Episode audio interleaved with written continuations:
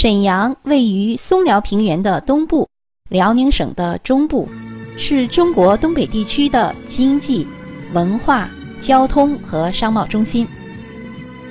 二零一九年末，沈阳常住人口有八百三十二万人，户籍人口有七百五十六万。沈阳是清王朝的发祥地，素有“一朝发祥地”。两代帝王都之称，沈阳的别称是盛京、奉天。沈阳也是国家历史文化名城。一提起沈阳，人们就会想到那是一座著名的工业城市。没错，在上个世纪五十年代，沈阳在中国的发展史上扮演了重要的角色。然而，这座城市的起步却是在努尔哈赤时代。努尔哈赤二十五岁时起兵，最终统一了女真各部。明神宗万历四十四年，也就是公元一六一六年，努尔哈赤在赫图阿拉称汗，建立了后金，割据辽东，建元天命。萨尔浒战役后迁都沈阳，之后率军席卷辽东，攻下明朝在辽七十余城。努尔哈赤定都沈阳后，改名为盛京，并在沈阳旧城的中心修建了议政之所、大政殿和十王亭，这也是营建沈阳故宫的开端。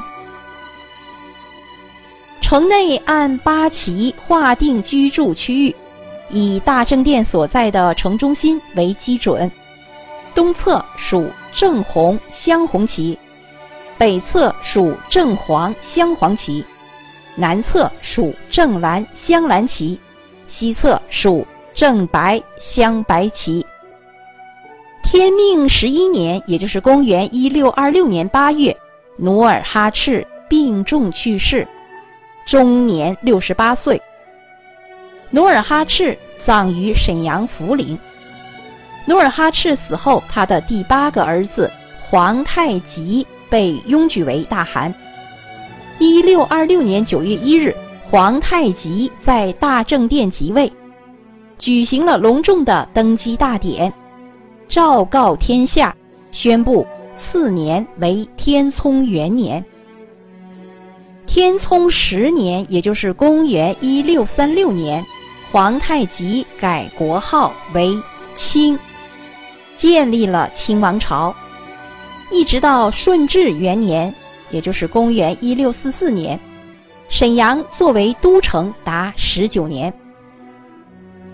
一六四四年，清顺治帝迁都北京，留给了沈阳一座空荡荡的皇宫。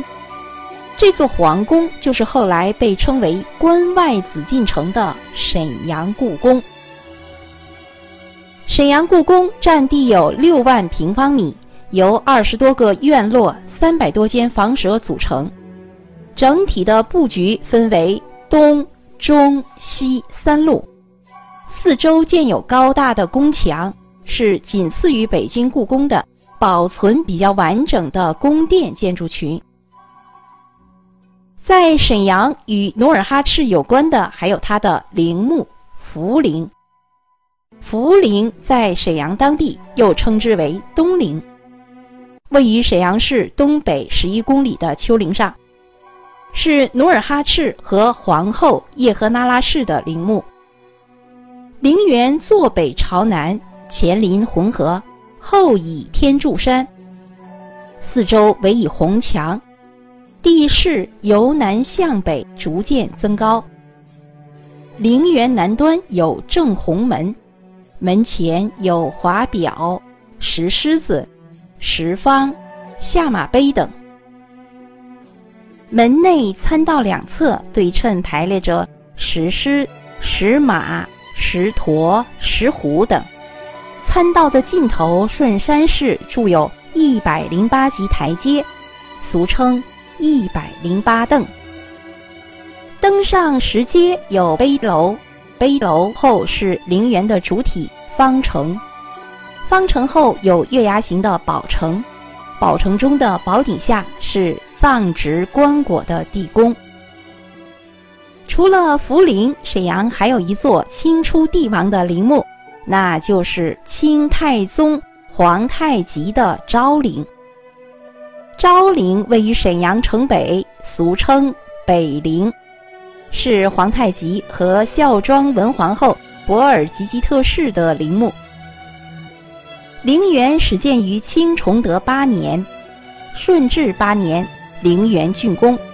占地有十六万平方米，建制格局与福陵大致相同，但配备的装饰和附加的建筑更多，是关外三陵中规模最大、体系最完整的一座。关外三陵哪三陵？就是沈阳的福陵、昭陵，还有抚顺的永陵，关外三陵。在沈阳的近代史中，张学良是一个不可不提的人物。张氏帅府就坐落在沈河区故宫的南侧，又称大帅府或少帅府，是清末民初东北军阀张作霖和其儿子张学良的官邸和私宅。主要建筑有四合院、小青楼、大青楼。赵四小姐楼等。沈阳除了丰富的人文景观外，沈阳还有一处奇异的自然景观，那就是怪坡儿。这条长八十余米、宽二十余米的斜坡，西高东低，但是无论什么车子到了这条坡路上，比如说是自行车呀，还是电动车呀，还是汽车呀，都会产生一个奇妙的现象。什么奇妙的现象呢？那就是上坡的时候，这些车会自动的滑行；下坡的时候不开不走，令人称奇叫绝。除了以上的景区景点外，沈阳还有一处五 A 级的旅游景区，那就是沈阳的世博园。除了我们上面讲到的沈阳故宫。清福陵、清昭陵、张氏帅府、沈阳世博园。另外，沈阳还有其他的旅游景区，有哪些景区呢？沈阳还有棋盘山旅游开发区、方特欢乐世界、沈阳森林野生动物园、沈阳沈北新区盗梦空间主题公园。另外还有辽宁省博物馆、九一八历史博物馆、中国工业博物馆、沈阳沈飞航空博物馆。